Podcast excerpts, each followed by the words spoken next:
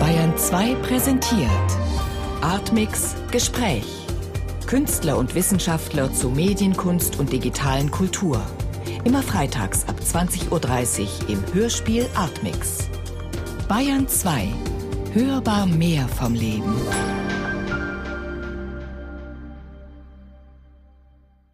Suchmaschine, Wissen, Macht. Feldforschungen zur digitalen Kunst und Gesellschaft.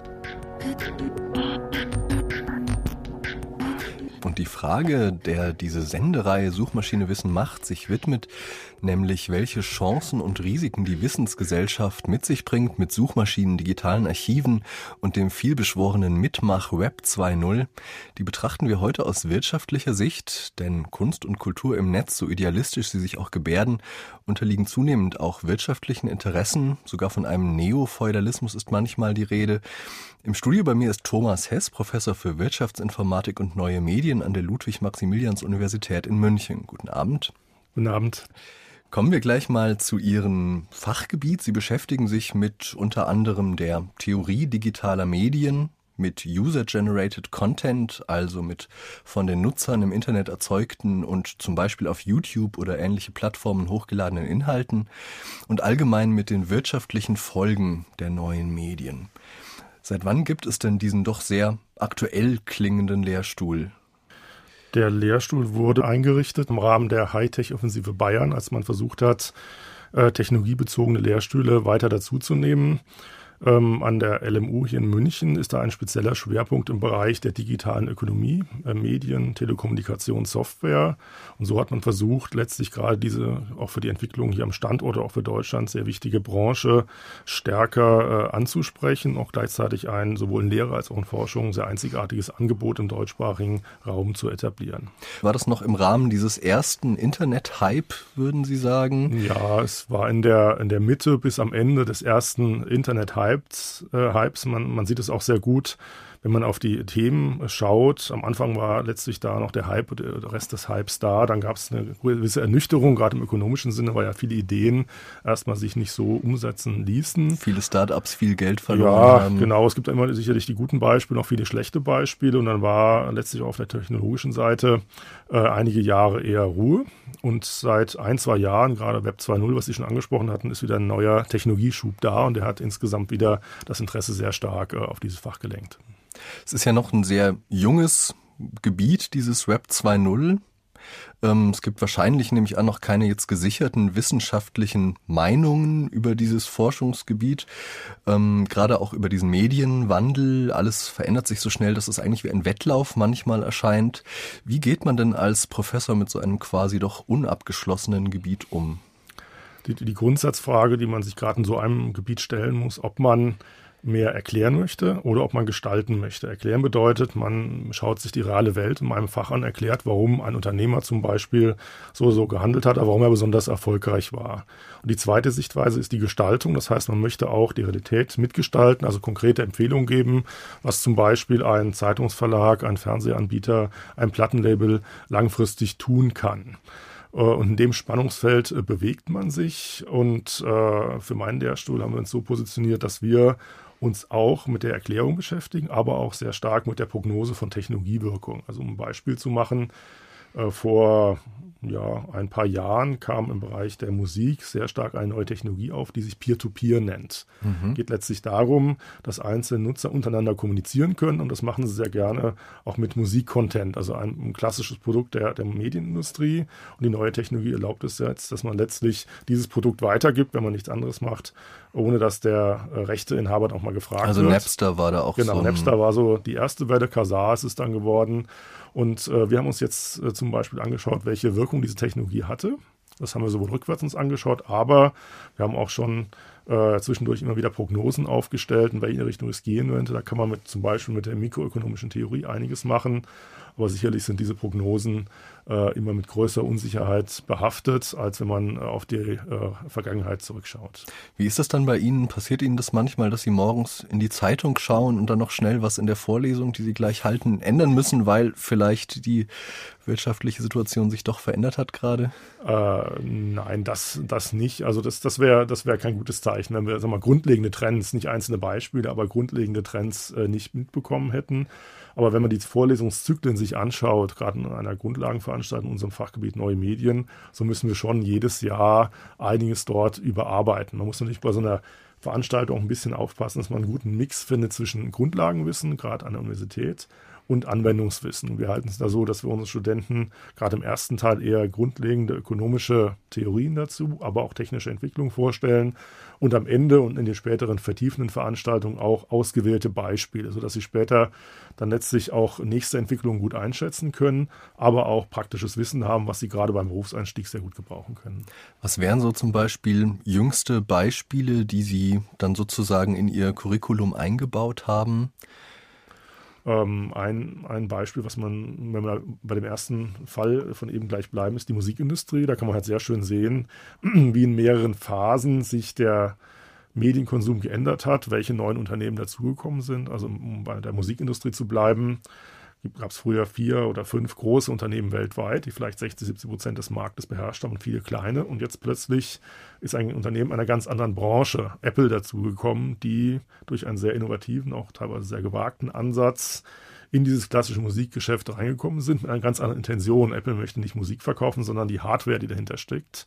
Und dort letztlich äh, der klassischen Musikindustrie schon gezeigt hat, dass es auch innovative Strategien, das ist ein typisches Beispiel, was wir so verfolgt haben, aber auch mit einer Prognose zur weiteren Entwicklung schon mit begleiten. Mhm, mhm. Es wird ja viel geredet, vor allem eigentlich über die Inhalte, die da auf Plattformen wie YouTube zu sehen sind, über die Videos, auch über die Kreativität der Nutzer, die sich da ausdrückt. Aber worin besteht denn Ihr jetzt speziell wirtschaftlicher Blick auf dieses Gebiet? Also wir beschäftigen uns sehr stark mit den sogenannten Digitalisierungsstrategien. Das heißt, letztlich wir überlegen, wir analysieren und wir prognostizieren, wie ein Unternehmen, ein Unternehmer auf diese grundlegenden Herausforderungen reagieren sollte. Und Strategien bedeutet dort etwas verkürzt, dass man sich mit Grundsatzfragen beschäftigt, nicht mit äh, Detailfragen. Also am Beispiel der Musikindustrie wieder, was sollte jetzt ein großes Plattenlabel tun, um letztlich in zehn Jahren noch existent zu sein? Sollte man zum Beispiel ganz neue Erlösquellen erschließen? Wie sollte die Produktion aussehen? Wie sollte man sich in der Wertschöpfungsstruktur positionieren? Und das versuchen wir insbesondere durch Rückgriff auf äh, mikroökonomische Theorien zu lösen, aber auch die so weit äh, weiterzuentwickeln, dass wir auch äh, Unternehmen praktische Gestaltungshinweise geben. Was sind denn, würden Sie sagen, so bei Studenten halt die wichtigsten, also dass sie an die Unternehmen sozusagen Handlungsempfehlungen geben, aber auch in ihren Studenten die wichtigsten Kompetenzen, die sie da vermitteln möchten eigentlich? Also wir versuchen äh, den Studenten beizubringen, dass sie letztlich äh, Phänomene, gerade im Medienbereich, äh, die technologiegetrieben sind, äh, durch eine ökonomische Brille sich anschauen. Also zum Beispiel, jetzt YouTube hatten Sie schon angesprochen, äh, welche Effekte stehen dahinter? Ja, also welche Produktionskostenstrukturen steckt dahinter. Also man versucht letztlich technologische Entwicklung durch eine ökonomische Brille anzusehen, sodass man verstehen kann, was passiert äh, für den Erklärungsansatz, aber auch als Unternehmer, als äh, Fach- oder Führungsverantwortlicher im Unternehmen dort bessere Entscheidungen treffen kann, als wenn man dort kein ökonomisches Kalkül anlegen kann. Jetzt kann man natürlich sagen, bei YouTube oder sowas, da spielen die Inhalte natürlich für den wirtschaftlichen Erfolg doch irgendwie eine Rolle. Kommen die dann auch in Ihr Bild mit rein oder? Ja, schon, aber abstrakt. Also wir beschäftigen uns jetzt nicht mit der Frage, zum Beispiel, äh, wie man eine Sendung gestaltet. Ja, also jetzt die Gestaltung dieser Sendung zum Beispiel mhm. wäre jetzt äh, für uns vielleicht nur das Thema, ähm, wie man das vermarkten kann, mhm. wie Kostenstrukturen entstehen, aber nicht zum Beispiel, wie der genaue Fahrplan aussieht, wie sie Minuten gestalten oder im Zeitungsbereich beschäftigen wir uns nicht mit, äh, wie zum Beispiel eine Meldung aufgezogen werden sollte oder welche Inhalte reinkommen, sondern eher mit der ökonomischen Bewertung und letztlich immer dem Effekt auf Kosten und Erlöse. Mhm. In Ihrer Vorlesung Neue Medien gibt es einen Gastvortrag von dem Geschäftsführer Google Nordeuropa. Dann gibt es zum Beispiel ein Seminar zu User-Generated Content. Also das ist dieses Schlagwort, worunter man eben die Inhalte, die von Netznutzern erstellt werden, versteht. Ähm, das wird in Kooperation mit einem großen Telefonanbieter durchgeführt. Ist denn das Interesse der Unternehmen, mit denen Sie da kooperieren und der Universität also Ihnen, der universitären Forschungsfreiheit, da deckungsgleich, würden Sie sagen? Da muss man vielleicht äh, zwischen Lehre und Forschung unterscheiden. Also wenn wir uns zunächst die Lehre anschauen, also gerade die beiden Kooperationspartner, die Sie eben angesprochen haben, Die Einbindung von Herrn Schindler in unsere, unsere Grundlagenvorlesung hat insbesondere den Zweck gehabt, dass unsere Studenten mal praktisch jemand sehen, der an verantwortlicher Position dort sich mit neuen Medien beschäftigt, auch um spätere Berufsperspektiven zu eröffnen. Äh, der Kooperationspartner im Seminar äh, muss noch ein Stück weiter ausholen. Unsere Seminare sind häufig so äh, organisiert, dass wir im ersten Teil klassisch theoretische Arbeiten behandeln, also eine ökonomische Analyse einer Technologie zum Beispiel. Und im zweiten Teil die Studenten äh, dazu bringen, praktische Fälle zu lösen. Und im zweiten Teil ist insbesondere dieses Telekommunikationsunternehmen dazugekommen, und die Studenten lernen dort auch gerade durch das Feedback und durch die Unterstützung, welche praktischen Probleme dort reinfallen. Das ist im Bereich der Lehre. Im Bereich der Forschung muss man es auch zweigeteilt, aber anders zweigeteilt ähm, analysieren. Wir führen Projekte durch, die öffentlich gefördert sind. Deutsche Forschungsgemeinschaft, Bundesforschungsministerium, wo erstmal kein kommerzielles Interesse dahinter steht. Das sind eher die Grundlagenarbeiten. Aber wir führen auch im Bereich der neuen Medien Projekte durch, die durch Industrieunternehmen äh, unterstützt werden. Da geht es sehr häufig zum, um die Entwicklung neuer Produkte. Also ein Medienunternehmen überlegt sich, wie zum Beispiel der Medienkonsum sich ändert und wir entwickeln ein neues Produkt und wir können dann gerade im Zusammenspiel auch mit der Informatik und der Kommunikationswissenschaft dort innovative Lösungen generieren und auf der Basis der zum Beispiel darüber gewonnenen Daten auch Theorien weiterentwickeln. Können Sie da mal ein Beispiel nennen? Was wäre so ein Produkt zum Beispiel, damit man sich das vorstellen kann? Ein Produkt könnte sein, wenn wir bei dem Musikbeispiel äh, wieder bleiben, es gibt einen Ansatz in der Theorie, der nennt sich Superdistribution. Das ist eine Idee, die aus Asien schon vor 10, 15 Jahren entwickelt wurde. Heißt ganz konkret, äh, wenn zum Beispiel zwei Handynutzer A und B direkt Content austauschen wollen. Also wenn ich mein Handy nehme und Ihnen eine Musikdatei überspielen möchte, und das kann ich direkt machen, dann brauche ich keinen mehr, der zum Beispiel eine Webseite betreibt, kein Musiklabel mehr, also eine direkt, eine Direktbeziehung. Jetzt könnte sich also ein Telekommunikationsunternehmen fragen, wie kann ich das denn unterstützen? Wie kann ich mich dort zum Beispiel einbringen, indem ich zum Beispiel Abrechnungsdienste anbiete, indem ich zum Beispiel, ganz großes Thema in der Medienbranche, die Rechteklärung mache.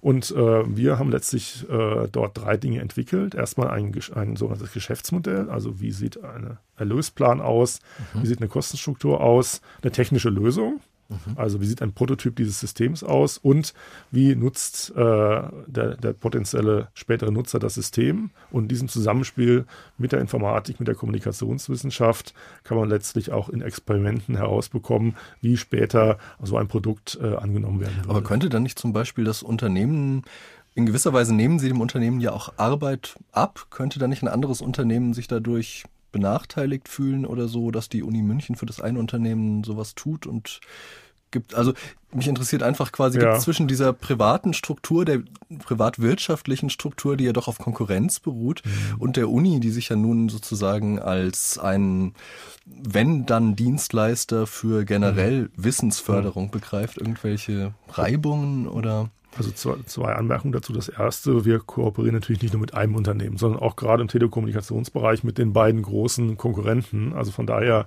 ist der Fokus hier mhm. nicht auf einem Unternehmen. Ah, das zweite, mhm. in solchen Projekten geht man typischerweise so vor, dass man auch sich zusichern lässt, dass man die wesentlichen Ergebnisse veröffentlichen kann. Mhm. Also das mhm. ist für uns auch die Messlatte, um im wissenschaftlichen Wettbewerb äh, bestehen zu können, dass die Ergebnisse aus solchen Projekten dann wissenschaftlich in Journals oder auf Konferenzen publiziert werden können. Und dann ist der, ah, ja. das Ziel der. Universität letztlich die Generierung von Wissen.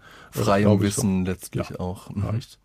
Herr Hess, gibt es für Sie denn Anzeichen, dass es sich bei dem Web 2.0 wirtschaftlich betrachtet um so etwas wie eine Blase handelt oder sehen Sie da so eine sichere Entwicklung eigentlich?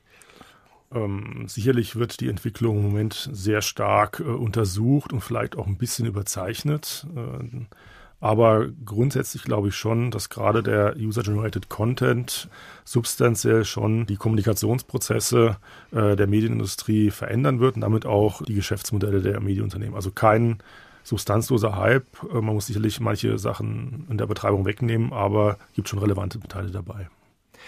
Es erscheint ja tatsächlich möglich, apropos Modelle, etwa durch Werbung auf diesen Seiten, mit diesen Online-Plattformen, für die ja eigentlich auch die Nutzer nichts bezahlen müssen, MySpace zum Beispiel, sehr viel Geld zu verdienen, trotzdem für die Betreiber.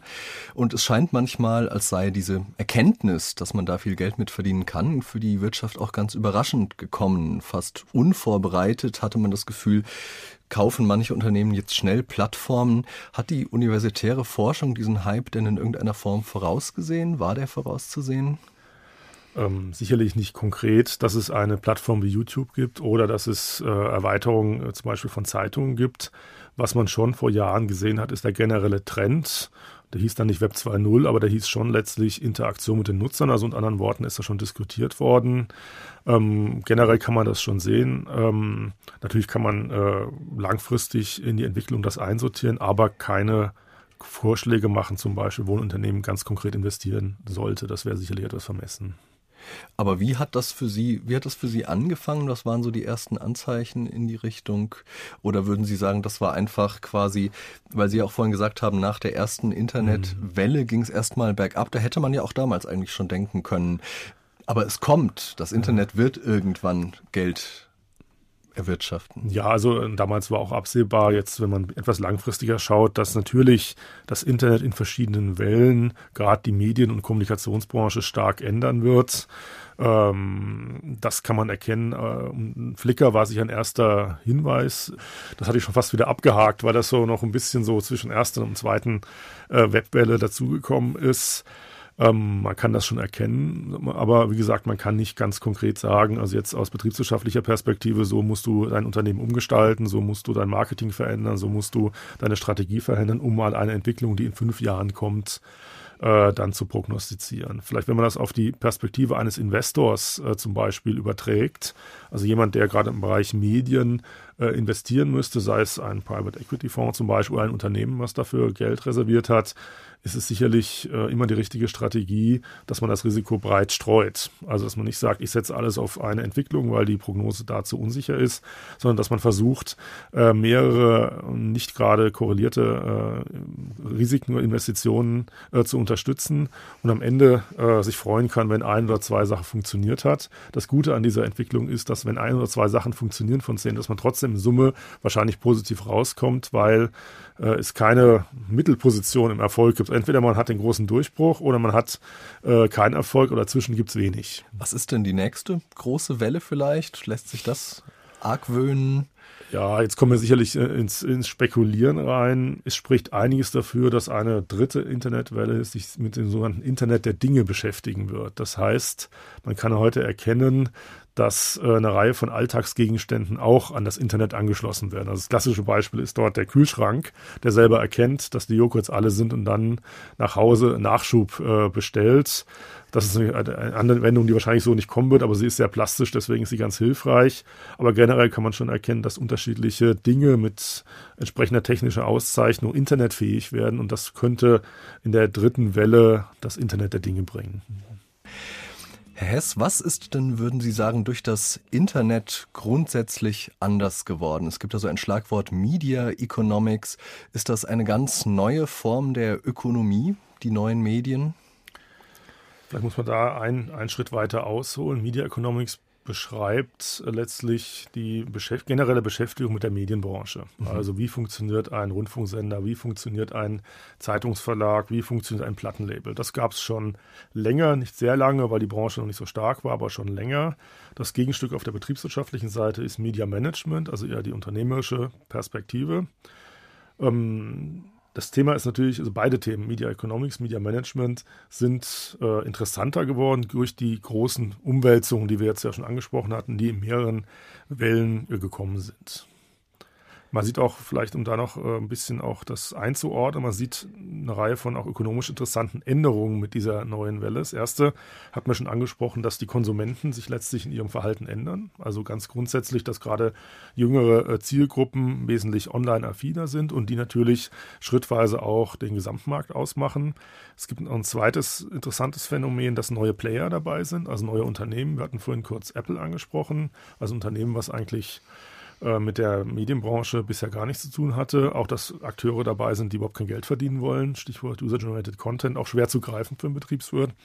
Und das Dritte ist, dass äh, eine frühere dagewesene Einheit zwischen äh, Content und Medium, also die konnte man nicht auseinandernehmen beim Buch zum Beispiel, dass diese Einheit aufgebrochen wird. Also früher haben sie ein Buch gekauft, sie haben es weitergegeben und dann letztlich äh, gab es das einmal. Heute durch die Trennung zwischen Content, also den, den, Inhalten des Buchs und dem Medium, können Sie letztlich das Buch n-mal kopieren und der ursprüngliche Produzent äh, kann dadurch wenig oder gar keine Erlöse generieren. Funktionieren denn dann die Wirtschaftstheorien, die traditionellen überhaupt noch, wenn das, wenn das Gut, um das es geht, das Wirtschaftsgut eben nicht mehr ein anfassbares Ding ist, das es nur einmal gibt? Prinzipiell schon, also im, im ganz grundsätzlichen, in der konkreten Ausprägung nicht. Ähm, vielleicht ein Beispiel dazu. Es gibt in der, in der Mikroökonomie eine Theorie sogenannter öffentlicher Güter. Also man unterscheidet zwischen privaten Gütern und öffentlichen Gütern. Private Güter sind die Güter, mit denen man einen Markt betreiben kann, wo auch dann kommerzielle Anbieter da sind. Und die äh, Produkte der Medienindustrie haben immer die latente Gefahr, dass sie zu öffentlichen Gütern werden, also zu Gütern werden, die letztlich einer kommerziellen Bereitstellung sich entziehen. Und wenn man jetzt gerade das Musikbeispiel von vorhin wieder aufgreift, sieht man, dass ähm, durch diese Trennung, die ich eben beschrieben hatte, ähm, ein paar Bedingungen nicht mehr erfüllt sind und äh, das, das Gut ein öffentliches Gut werden kann. Das wusste man schon früher, dass es öffentliche Güter gibt, aber die praktische Ausgestaltung ist etwas, was neu dazugekommen ist. Dieser unmerkliche Übergang quasi, ja. beziehungsweise auch der Versuch zu verhindern vielleicht, dass es ein öffentliches Gut wird. Ja, da gibt es dann wieder technische Lösungen dazu, die auch da sehr stark diskutiert werden, sogenannte Digital Rights Management Systems, DRM-Systeme, die versuchen letztlich wieder, jetzt bildlich gesprochen, äh, ein, ja, eine Klammer um Content und Medium zu setzen, um da wieder diese, diese Verbindung herzustellen, sodass dann der Buchproduzent oder noch stärker der Musikproduzent letztlich wieder äh, da Erlöse generieren kann. Sie haben vorhin gesagt, Sie forschen ja auch ganz, zum Teil zumindest ganz praktisch orientiert, geben Unternehmen Handlungsempfehlungen. In welche Richtung zielen denn diese Handlungsempfehlungen? Also welche Annahmen stehen dahinter, was gut für die Wirtschaft in dieser Situation jetzt wäre? Hm, ganz generell versuchen wir natürlich als Betriebswirte ähm, abstrakt gesprochen den Gewinn eines Unternehmens äh, zu maximieren. Jetzt konkret runtergebrochen auf die einzelnen Situationen heißt das zum Beispiel, wir schauen uns an, wo ein Medienunternehmen in der sogenannten Wertschöpfungskette positioniert ist. Das ist ein Konstrukt aus der Ökonomie, wo man versucht letztlich alle Unternehmen, die für, äh, für die Herstellung eines bestimmten Gutes relevant sind, eine Reihenfolge zu bringen. Und jetzt die Digitalisierung führt zu Veränderungen dieser Reihenfolge. Also da fallen zum Beispiel zwischendurch einzelne Verlage raus, weil sie nicht mehr brauchen. Da kommen vielleicht neue dazu, die zum Beispiel technische Infrastruktur bereitstellen. Und wir untersuchen, wie sich diese Wertschöpfungskette ändert und geben ganz konkrete Empfehlungen, was ein Verlag, der vielleicht in seiner Existenz gefährdet ist oder gerade nicht gefährdet ist, tun kann, um weiter in dieser Wertschöpfungskette dabei zu sein. Ist das im Moment, würden Sie aber sagen, eine reale Gefahr, dass die einfach sehr kurz wird, diese Wertschöpfungskette, oder? Da muss man sehr stark nach ähm, Teilsegmenten der Medienbranche unterscheiden. Mhm. Vielleicht zwei ganz unterschiedliche Beispiele. Ähm, man nennt diese Unternehmen, die zwischen dem Produzenten von Content und dem Rezipienten, dem, dem, Verbraucher stehen, Intermediäre. Das ist ein Konstrukt, was man aus ganz anderen Segmenten der Ökonomie schon kennt. Finanzintermediäre, Handelsunternehmen. Und wir gehen nach dem Intermediärsansatz vor und untersuchen, welchen Kostensenkungsbeitrag eigentlich diese Intermediäre leisten. So, wenn Sie das jetzt anwenden, ohne zu stark in die Details zu gehen, kann man sehr stark sehen, dass Musiklabels an Bedeutung verlieren werden weil letztlich der, der Markt transparenter ist, weil man es auch technisch gut bereitstellen kann. Aber zum Beispiel auf der anderen Seite Fernsehanbieter, also Fernsehsender zum Beispiel, die eher an Bedeutung noch gewinnen werden. Also man kann nicht pauschal sagen, dass diese Unternehmen überflüssig werden. Man kann sich ein Instrumentarium schaffen, um das im Einzelfall zu untersuchen. Und das sind zwei Ergebnisse, die ich eben beschrieben hatte. Was können Sie einem Musiklabel dann zum Beispiel im Moment empfehlen? Ja, also die, die ultimative Strategie habe ich sicherlich auch nicht, sonst würde ich vielleicht auch äh, mich stark dem Musikgeschäft zuwenden.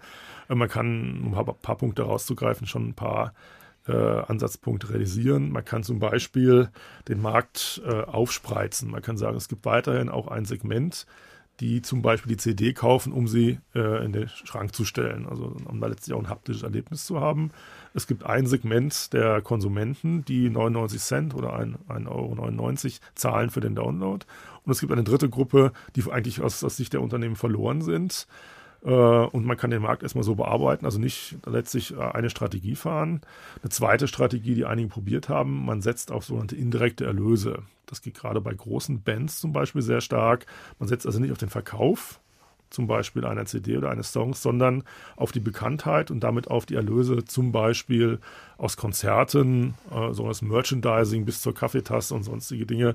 Sowas kann man in manchen Segmenten mit einsetzen. Also quasi eine Stärkung des Digital Rights Management, das ja im Moment auch schon von diversen Unternehmen, Apple zum Beispiel, wieder fast ausgehebelt werden soll, würden Sie jetzt gar nicht empfehlen? Ähm, DRM ist ein, ein schwieriges Thema, was seit drei oder vier Jahren als letztlich Rettungsversuch zum Beispiel der Musikbranche diskutiert wird. Man muss eins sehen, DRM-Systeme schränken den Konsumenten in seinen Möglichkeiten ein. Also praktisch heißt das, Sie haben früher eine CD gekauft, die konnten Sie dann äh, auf verschiedenen Geräten hören. Sie konnten sie auch kopieren für den privaten Gebrauch, was das deutsche Recht zum Beispiel zulässt.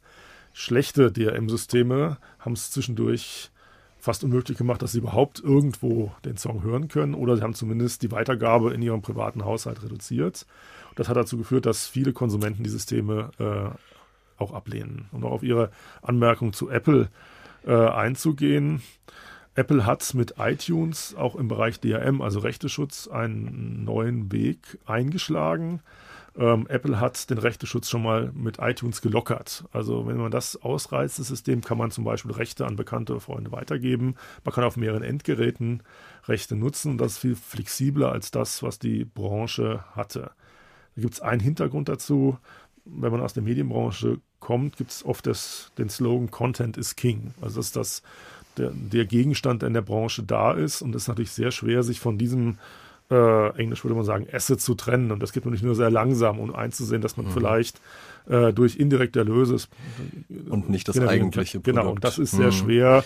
Und da geht das sicherlich eher schrittweise. Zumindest erscheint es ja auch als ein wirtschaftlich recht seltsames Modell, dass der Betreiber einer Plattform wie YouTube, um das zum Beispiel nochmal zu nehmen, Milliarden verdient mit User-Generated Content, also mit Inhalten, die er sel nicht selbst geschaffen hat, während die Erzeuger dieser Inhalte leer ausgehen. Ist das denn wirtschaftlich gesehen eine neue Situation, ein neues Problem, das sich da stellt? Es ist sicher eine Zuspitzung eines Phänomens, was wir schon länger kennen. Äh, wir kennen das Phänomen mit etwas Vorlauf schon aus dem Bereich der Software. Dort gibt es sogenannte Open Source Software. Das ist ein Phänomen, was auch schon zehn Jahre ungefähr mit dem Betriebssystem Linux verbunden ist, wo man auch beobachten konnte, was den Ökonomen erstmal überrascht, dass ähm, Konsumenten, Nutzer, in dem Fall Programmierer, ohne finanziell vordergründige Motive Leistungen erbringen und so sehr, sehr große Projekte gestemmt haben. Und diese, dieses Phänomen übertragt sich jetzt, trägt sich jetzt auf die Content-Produktion, das natürlich durch das Internet und die standardisierte Kommunikation das wesentlich leichter geworden ist. Und das ist letztlich das, was auch, was da neu dazugekommen ist. Vielleicht noch zu dem Phänomen aus Sicht auch der, der Geschäftsmodelle gibt es letztlich zwei Varianten. Die erste Variante ist, man ergänzt bestehende äh, Angebote. Nehmen wir den Zeitungsverleger, der letztlich auch sogenannte Leserreporter dazu nimmt. Gibt es ja auch in Deutschland schon eine Reihe von Versuchen. Ein ganz extremes Beispiel gibt es in Südkorea. Sogenannte Omni News ist ein weltweit bekanntes Beispiel, wo eine Zeitung nur aus, de, aus äh, nutzergenerierten Inhalten erstellt wird. Am Ende kommt also eine wirklich äh, physisch hergestellte Zeitung, Printformate raus, aber es gibt in der Redaktion niemand mehr, der Inhalte erstellt, sondern nur Inhalte auswählt. Das ist so eine Ecke dieses Phänomens. Die zweite Ecke sind die ganzen Tausch- und Kontaktanbahnungsbörsen. Wenn man das beides zusammennimmt, sieht man eine Entwicklung, die auch betriebswirtschaftlich interessant ist. Ähm, die Unternehmen, die also zwischen dem Produzenten und dem Nutzer von Content stehen, werden immer mehr äh, dazu gedrängt oder in die, in die Ecke gebracht, dass sie ihre Auswahlkompetenz stärken. Also sind weniger die, die Beiträge erstellen, sondern mhm. mehr die, die eine Plattform betreiben und dem äh, Endverbraucher, wer es auch immer sein mag, letztlich Hinweise geben, was interessant ist und was weniger interessant ist. Aber die könnte man im Fall von YouTube auch sagen, halt für eine Struktur, die sie geschafft haben, die letztlich nicht sehr aufwendig oder sehr einfallsreich ist, dann halt viel Geld kriegen, das eben eigentlich mit den Inhalten zu tun hat, die da verkauft werden. Auch, ja, aber ähm, verkauft wurden ja da nicht Inhalte, sondern letztlich ähm, die technische Plattform. Und was ganz wichtig ist, als zweiter Aspekt, ist der Markenname. Also im Medienbereich spielt die Marke deswegen so eine große Rolle, weil man, wenn man äh, Content sich anschaut, erst nach dem Verbrauchen, Nutzen des Contents entscheiden können, ob der gut oder schlecht war für einen selber. Also nicht davor und deswegen sind Marken so wichtig. Also Beispiel die FAZ, wenn man, oder die Süddeutsche genauso, wenn man die liest, ähm, hat man letztlich einen Markennamen, der sagt, die FAZ oder die Süddeutsche wählen Content nach bestimmten äh, Kriterien aus. Äh, und ich bekomme dann je nach meiner äh, Interessenlage Content bereitgestellt. Und diese Idee der, der Marken ist halt im Medienbereich sehr stark. Und YouTube ist halt so eine starke Marke. Und da kommt dazu, dass die sehr früh waren, diese Entwicklung aufgegriffen haben und dann in dem Bereich eine frühe Marke etabliert haben bringen diese Strukturen der neuen digitalen Medien letztlich eine Öffnung der wirtschaftlichen auch Strukturen, zum Beispiel, dass mehr Leute tatsächlich, Stichwort User-Generated Content aus Idealismus programmieren und Filme kostenlos online stellen, oder führt alles zu mehr Privatisierung, etwa weil MySpace von Rupert Murdoch aufgekauft wird. Wie sehen Sie das? Sie sprechen im zweiten Teil ein Thema an, was schon lange im Bereich der Medienwirtschaft diskutiert wird, ist die Frage, äh, des staatlichen Einflusses, was natürlich auch sehr stark in dem Bereich äh, zum Tragen kommt. Da gibt es sicherlich eine Reihe von Konstrukten, gerade in Deutschland, die öffentlichen Unternehmen, wie Bayerischer Rundfunk zum Beispiel, aber auch die Steuerung von Marktzugang, dass also Lizenzen verteilt werden, eine Preissetzung, die wir aus dem Buchbereich zum Beispiel kennen, oder auch Diskussionen über urheberrechtliche Schranken. Dieses ganze Instrumentarium, wo man versucht, äh, den Markt in eine gewisse Richtung zu steuern, ohne ihn völlig auszuhebeln, wird schwerer einzusetzen sein. Das ist schon ganz klar.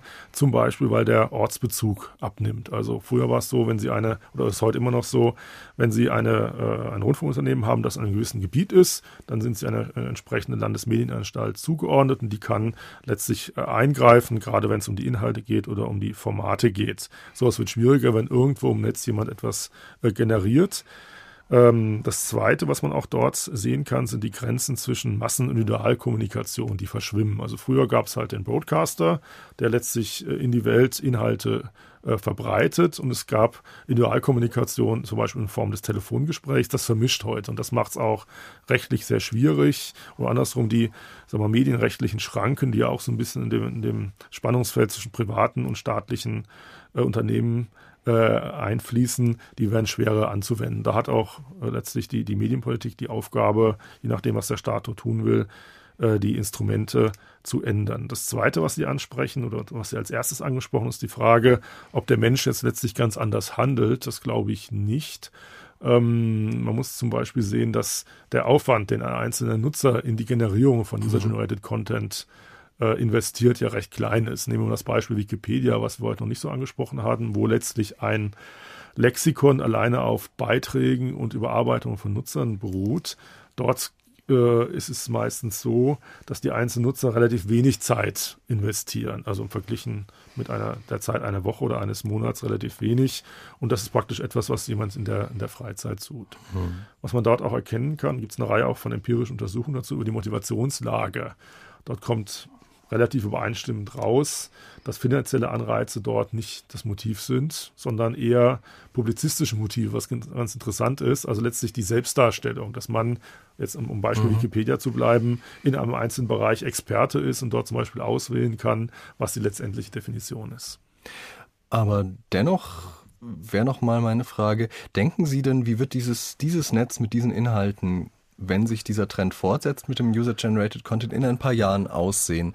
Wird, wird das weiter quasi, werden diese Inhalte und auch die Strukturen, die es darum gibt, ähm, variabel basisdemokratisch könnte man, was man dem Netz hier immer zuspricht, bleiben? Oder wird sich da eine zunehmende Regelung und auch letztlich Privatisierung zeigen? Also das sind vielleicht Kategorien, in denen ich nicht äh, argumentieren würde. Aus mhm. meiner Perspektive wird es sicherlich genauso kommen wie beim Web 1.0, hat man zwar nicht so bezeichnet, aber war es wahrscheinlich, dass sich äh, wenige große Angebote durchsetzen werden. Also das, was wir aus Web 1.0 kennen, wie eBay zum Beispiel oder Amazon, das werden große Marken werden, die sehr dominant sein werden. Daneben wird es noch viele kleine geben. Und das wird auch im Web 2.0 kommen, also vielleicht wenige Tauschplattformen, zum Beispiel Videoinhalte, Wikipedia. Also es wird sicher eine Konzentration geben. Die äh, ursprüngliche Idee der Demokratisierung über das Internet ist sicherlich etwas aus Sicht eines Ökonomen etwas äh, utopisch.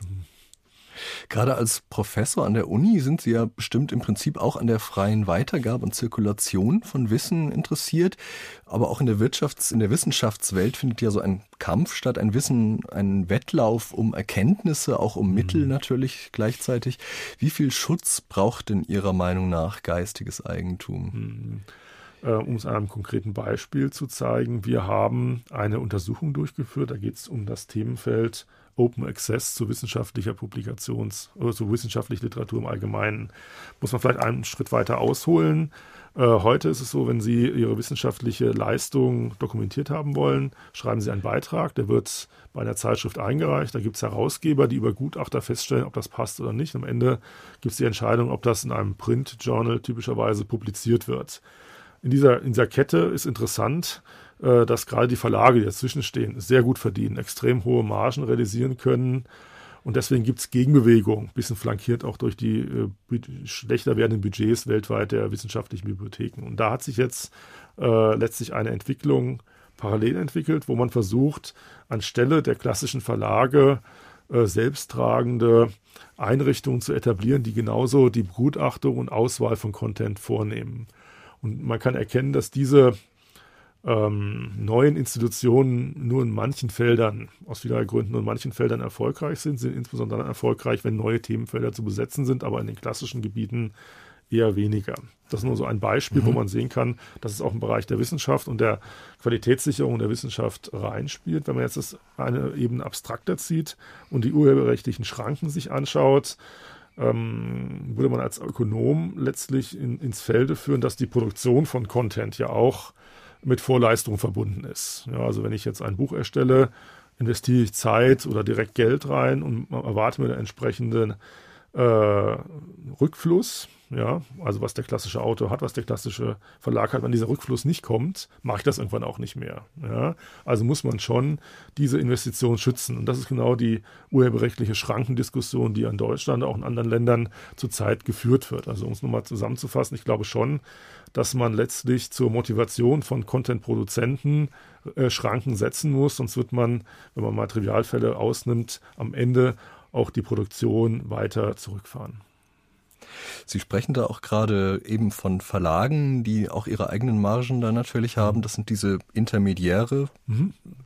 Content Intermediation ist da auch ein Stichwort, kurz mhm. COIN, auch eines ihrer Spezialgebiete. Ähm, wie denken Sie denn nochmal allgemein gefragt, werden die in Zukunft, wie wird das Medienunternehmen der Zukunft aussehen? Ähm, Coin ist ein Forschungsschwerpunkt bei mir am Lehrstuhl, wo wir letztlich untersuchen, äh, wie äh, oder welche Aufgaben, welche Funktionen ein Intermediär, also ein Unternehmen zwischen Anbieter und Nachfrager letztlich hat. Ähm, auch dort kann man keine, leider kann man keine pauschalen Aussagen treffen, aber man kann für einzelne Gruppen von äh, Medienunternehmen schon Hinweise geben. Also ähm, um das Beispiel eben der Wissenschaftspublikation nochmal aufzugreifen, das haben wir auch zum Beispiel mit einer gewissen Prognosekraft hoffentlich untersucht. Dort sieht man schon sehr deutlich, dass äh, Wissenschaftsverlage langfristig Probleme bekommen werden, weil ihre ihre äh, Leistung zwischen Anbieter und Nachfrager, sogenannte Transaktionskostenersparnis, wenn man die äh, sich anschaut, die wird immer geringer werden. Und die leben letztlich nur davon, dass sie etablierte Marken haben, die der Wissenschaftler auch kennt, um seine, seine Leistung unter Beweis zu stellen. Aber gerade in neuen Gebieten wird es schwerer werden. Während auf der anderen Seite Fernsehsender wahrscheinlich langfristig äh, bestehen werden, weil ihre, ihre äh, ökonomische Existenz dadurch gesichert ist, dass sie die sogenannten Transaktionskosten, also die Kosten des Nachfragers für die Suche, für die Bereitstellung von Inhalten weiter reduzieren werden. Was heißt denn das, würden Sie sagen, für das Kultursystem, das ja auch ein ökonomisches ist in letzter Hinsicht? Was heißt das zum Beispiel für die Kulturschaffenden, für die Künstler? Ähm, letztlich äh, der einzelne Künstler, der Inhalte produziert, wird, glaube ich, gar nicht so stark davon tangiert sein. Es tangiert eher die Unternehmen, die aus den einzelnen Bestandteilen, die zum Beispiel ein Reporter erstellt oder ein einzelner Musikproduzent erstellt, ein fertiges Produkt machen. Also diese Intermediäre, die werden stärker tangiert sein. Der Einzelne wird nicht so das Problem haben, weil er einzelne Module herstellt, die er entweder direkt an den Endkonsumenten oder an den Intermediär weitergibt, der daraus ein marktfähiges Produkt macht. Also für den einzelnen Produzenten kein Problem, für die Intermediäre mhm. in Teilgebieten, Beispiel jetzt Wissenschaftsverlag schon. Jetzt gibt es natürlich da Beziehungen auch gerade zum Kunden hin. Unternehmen erstellen ja mehr und mehr so persönliche Profile von ihren mhm. Kunden im Netz. Ja. Das folgt ja auch einer gewissen wirtschaftlichen Logik, weil man dann Pro Projekte, Produkte besser zielgerichteter verkaufen kann. Mhm. Aber gleichzeitig ist natürlich die Frage, muss die Wirtschaft denn quasi alles ausnutzen, was ihr durch die neuen Techniken möglich ist, oder braucht man da eine neue wirtschaftliche Ethik, würden Sie sagen? Gut, das ist ja fast schon eine eher philosophische Diskussion. Ähm, wenn man es am praktischen Beispiel der Personalisierung, was Sie angesprochen haben, festmacht, ähm, hat man in den letzten Jahren, das haben wir auch untersucht, sehr stark gesehen, dass eine starke Personalisierung in vielen Bereichen wenig akzeptiert wird. Also die Leute wollen gar nicht so ein äh, auf sie zugeschnittenes Produkt. Äh, aus zwei praktische Gründe. Bei der Zeitung weiß man, dass die Leute auch mal in Bereichen äh, der Zeitung, in Bereiche der Zeitung reinschauen, die normalerweise nicht ihr Interessengebiet sind, also wollen überrascht werden. Da ist eine Personalisierung gar nicht so gut.